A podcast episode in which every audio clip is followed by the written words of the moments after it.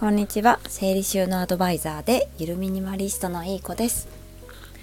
今日のテーマは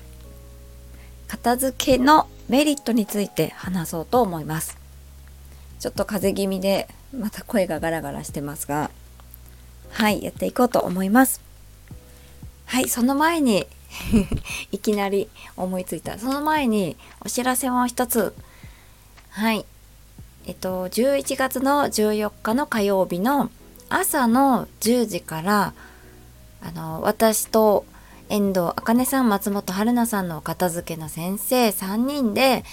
YouTube で生ライブセミナーを開催することになりました。無料です。はい。あのー、そのセミナーの内容は新常識年末の片付け攻略祭りということで年末をすっきりあのー迎えるにあたってどんなことが大事なのかっていうのを3つのテーマに絞ってお話しします。その3つのテーマはあの1人ずつ30分間隔でお話しします。はい、まず10時から私30分間でえっ、ー、と今すぐやりたいマインドの決定版作り方決定版をお話ししたいと思います。意志の力だけに頼らずどんな風に自分を操作すればあのやる気が続くのかっていうお話を行動心理学に基づいてお話ししていこうと思います。で、えー、ちょっと10分猶予がありまして次は10時40分から30分間松本春菜さんによる「僕私だってできるもん」の片付け引き出し術っていうことでちっちゃなお子様に向けたあのおもちゃの片付け方法ちっちゃい子でも片付けられるようなあのポイントをお話ししてくださります。はい、そしてまた10分間猶予をがありましてその次11時20分から30分間遠藤茜さんによる遠藤茜さんのご自宅の一部どこか移してもらいながら実際に片付けのアドバイザープロの片付けのアドバイザーがどんな思考であのお片付けをしているのかっていうのがリアルで見れること見ることができる内容になってます。片付けのコツをつかもうということで。はい。単なる片付けじゃないと思います。遠藤茜さんのあの思考を思考が覗けるような片付け方がわかります。はい。この3つを知るで知れば年末すっきり片付いて大掃除もいつもよりも楽にあの終われるんじゃないかなって思ってます。はい。その YouTube ライブのセミナーはですね、当日リンクをクリックするだけで見ることができるんですけど、そのリンクはなんと私たちが作ったオープンチャット、LINE のオープンチャットってご存知でしょうか？匿名で、あのグループ LINE に入ることができる LINE、グループ LINE なんですけど、自分のアカウントは使わないんです。匿名になるので個人のアカウントが漏れるっていうことはなく安心してあのグループ LINE に入ることができるオープンチャットになってます。そのオープンチャットのリンクをえーと、こちらのラジオの概要欄に貼らせていただきますのであの片付けに悩まれる方どなたでも結構です。是非オープンチャット加入しちゃってください。もちろんあの YouTube ライブセミナーライブが終わったら全然あの退出して構いませんしはい大丈夫です。そんな感じで。でオープンチャットに入るとあの特別なプレゼントがもらえる方法が知れたりとかできますので是非特別なプレゼントっていうのはあのインスタグラムのアカウントを持っていらっしゃったら是非ご自身のアカウントのストーリーズでこんなオープンチャットがあるんだよとかっていうのをシェアしてもらいたいんですね。それを私たち私たちのあのアカウントをメンションしてもらうっていうことがちょっとルールになってはしまうんですけどメンションしてアカウントをメンションしてトーリーズでこんなライブセミナーがあってここのオープンチャットに入ると見れるらしいよってシェアしていただくと事前にあの私たちのそのセミナーの資料をプレゼントさせていただきます。これはもうシェアしていただいた方しかあのデータでゲットすることができないできないのではいもしよかったら登録してシェアしてみてくださいもっともっとあのリアルで参加していただくともっとすごいプレゼントも あるのではい是非楽しみにしていてください。行動を移した方だけが成功します。はい。5分も喋った。今日は片付けのメリットについてあの実際に私が私ミニマリストゆるミニマリストいい子が実際に体験したことになります。3つ。あります。1つずつお話しします。1家計が整う。です。これはですね私ちょっと片付けの知識を得ただけとかちょっと片付けただけでは得られなかったんですよ。自分のあの価値観とか自分の性格タイプに合ったものの持ち方をしたっていうところまで片付けました。と片付けができるようになったじゃあ私は効果が得られなかったんですよ。家計が整うって。むしろ右肩上がりだったので。あのオンライン片付けアドバイザーのあのスクールにね入って学んだことによって新しい片付け方っていうあの方法を知りましてそこでやっとですね自分自身っていうことが分かってはい自分に合った片付け方とか物の持ち方ができるようになったということで家計が整いました。まず無駄買いしなくなります。なんでかっていうとどこにお金を使う価値があるのかっていうことが明確になるからです。自分はどこに価値を感じてお金を払うのか。それは安いものでも高いものでも同じでこの金額を出すその価値はあるのかっていうところが明確になったことで無駄買いがなくなりました。たかが100円のものに関しても100円を出す価値があるのかっていうとこで本当に1円でも大事になるように大事にすることができました。そう。今まではこれは必要経費だったから仕方ない出費だよねとかちょっと言い訳にしてたんですよね。そう。疲れてたから外食しちゃってこの外食で使ったこの金額っていうのはもう疲れを癒すための必要経費だったんだからしょうがないよねとかって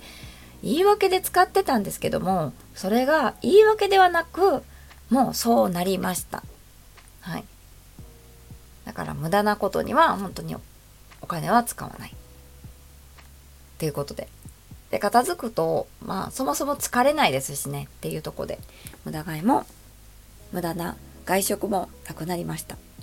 はい。そうすることで、2つ目、健康になるです。はい。これは買い物と相関関係があるんじゃないかなって勝手に思ってます。例えば余計なお菓子とかジャンクフードとかジュースとかも今までだったら何も考えずに習慣だったから買うのが習慣だったから何も考えずに思考停止で買ってたんですよ。今日のおやつは何にしようかななんつって。なんか今日のおやつを食べないといけないみたいな感じで習慣になってたんですね。だけどそのお菓子を買うそのお金。このお菓子の中にどんな成分が入っているのか。これは健康を害するのにこのお金を出してまで自分は本当に買いたいのか食べたいのかっていうところも考えるようになった時にやっぱり健康が大事っていうところでちょっと買うのが嫌になっちゃったりもしました。まあ時々はもちろん買います。うん。今日はお菓子買うぞみたいな感じで買ったりしますし、まあ、徹底してるってわけではないんですけども片付けができなかった頃に比べて少し考えてあの思考停止で何も考えずにお菓子を買う習慣っていうのがなくなりましたまあそういうことで健康になったなーって思いますって風邪ひきながら言うのもなんですが。本当に。でも思いますね。疲れることがなくなったりとかぐったりなんかうんなんだろう。今までは本当に毎日不健康だった気がしますね。もう疲れた何もしたくないみたいなちょっと心も不健康だったかなって思います。はい。で3番目3個目。ストレス激減。もうこれはイライラの回数が激減したなって本当によく思います。思春期娘を2人も抱えながらこんなにおおらかに入れてるっていうことが今までの自分だったら考えられないような気がします。なんかおおらかな性格だからとかじゃなくっておおらかじゃないんですよね私。多分。土短期です。土短期なはずなんだけどなんだろう。やっぱり片付けなくても散らからない。家事が楽。物が少ないから家事が楽だしすぐ終わるし心がね健康になったしなんかイライラする原因がない。原因がないというかなんでしょうね。なんでしょうねじゃねえよ。そう。あのまあオンライン片付けアドバイスでその人とのコミュニケーションの方法だったりとかっていうのも学んだり人は同じ家族であっても価値観っていうのは持ってる価値観とか欲求っていうのは違うんだっていうことも知ったりとかしたおかげなのかまあいろいろあの複合的に絡み合ってあの理解しすることができるようになったってところで人に対して家族に対してイライラしなくなったっていうのがすごく大きいですね。なんか全ての悩みってそもそも人間関係が絡んできてるんじゃないですか。もう根底をいけばお金に関しても健康に関しても人間関係があるから悩むんじゃないかなって、うん、考えてます。病気だってなんかやっぱりなんだろう自分一人しか人類がいなかったら病気になっても悩まない気がするというかやっぱり大切な家族がいたりとか仕事があったりとかして皆さんに迷惑かけちゃうとかなんか休んじゃったら迷惑かけちゃうとか心配させちゃうとかっていうのも人間関係があるから病気になったら悩むしお金がないのもお金がなかったら子供たちを学校に通わせられないとかあのいろんな経験をさせてあげられないとかっていう子供との人間関係があるからお金がないと悩んだりとかもするだろうしねあのお世話になってる方にあの恩返ししたいけどお金がないからできないとかなんかこう人間関係がやっぱり心底心底っていうか根底にあるからなんかいろいろ悩みが出てくるんだろうなってとこではいあのお片付けたかがお片付けされどお片付け みたいな感じなんですよね。本当に物の物数が減って私はですよ物数が減ってあの目から入る情報がすごく少なくなって脳が疲れなくなってそのおかげで余ったこう余裕を使って人間関係も良くなって余った時間でちょっと副業チックなことをやったりとかそこでまあお金も得たり収入も上がったりとかなんかいろいろいいことがあるなって思います。結構片付けどういう目的でお片付けしたいんですかって聞いた時にそこまで効果があるって知らない方も多いのでなやっぱりすっきりしたいとかっていうすっきりしたいとかっていうのがあるんですよね子供のためにとかなんとなく漠然とされてる方が多いんですけど本当にこう自分に合った片付け方自分に合ったものの持ち方とかっていうのをしてみると、まあ、これだけの効果があるなって思います。で本当にストレスも激減することでいろいろなことに余裕が持てれるのでいろんなことに目を向けることもなんかできるようになる。なんだろう。なんか追われるっていう感覚じゃなくってあれも挑戦してみようかなって思ってこう余白を持ちながら挑戦できる。とか。はい。いろいろ 抱えてる方もいらっしゃると思うのでもうちょっと余裕がこう心に余裕を持ちながら挑戦できたらいいのになーって思ってる方もいるんじゃないでしょうか。ぜひぜひ、はい、お片付け、興味持っていただけたらなって思います。そんな感じで11月14日 火曜日、年末の片付け祭り攻略祭り、ぜひ YouTube ライブでこうリンクをプチッとするだけで視聴することができますので、自分の顔は映りません。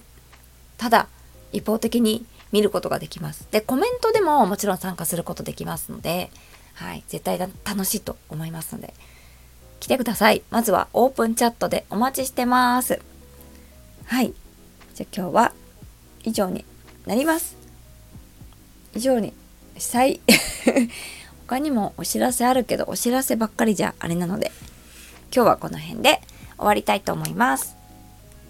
じゃあ最後まで聞いてくださってありがとうございました。概要欄のあのリンクからオープンチャット参加お待ちしてます。ではでは素敵な一日をお過ごしください。失礼いたします。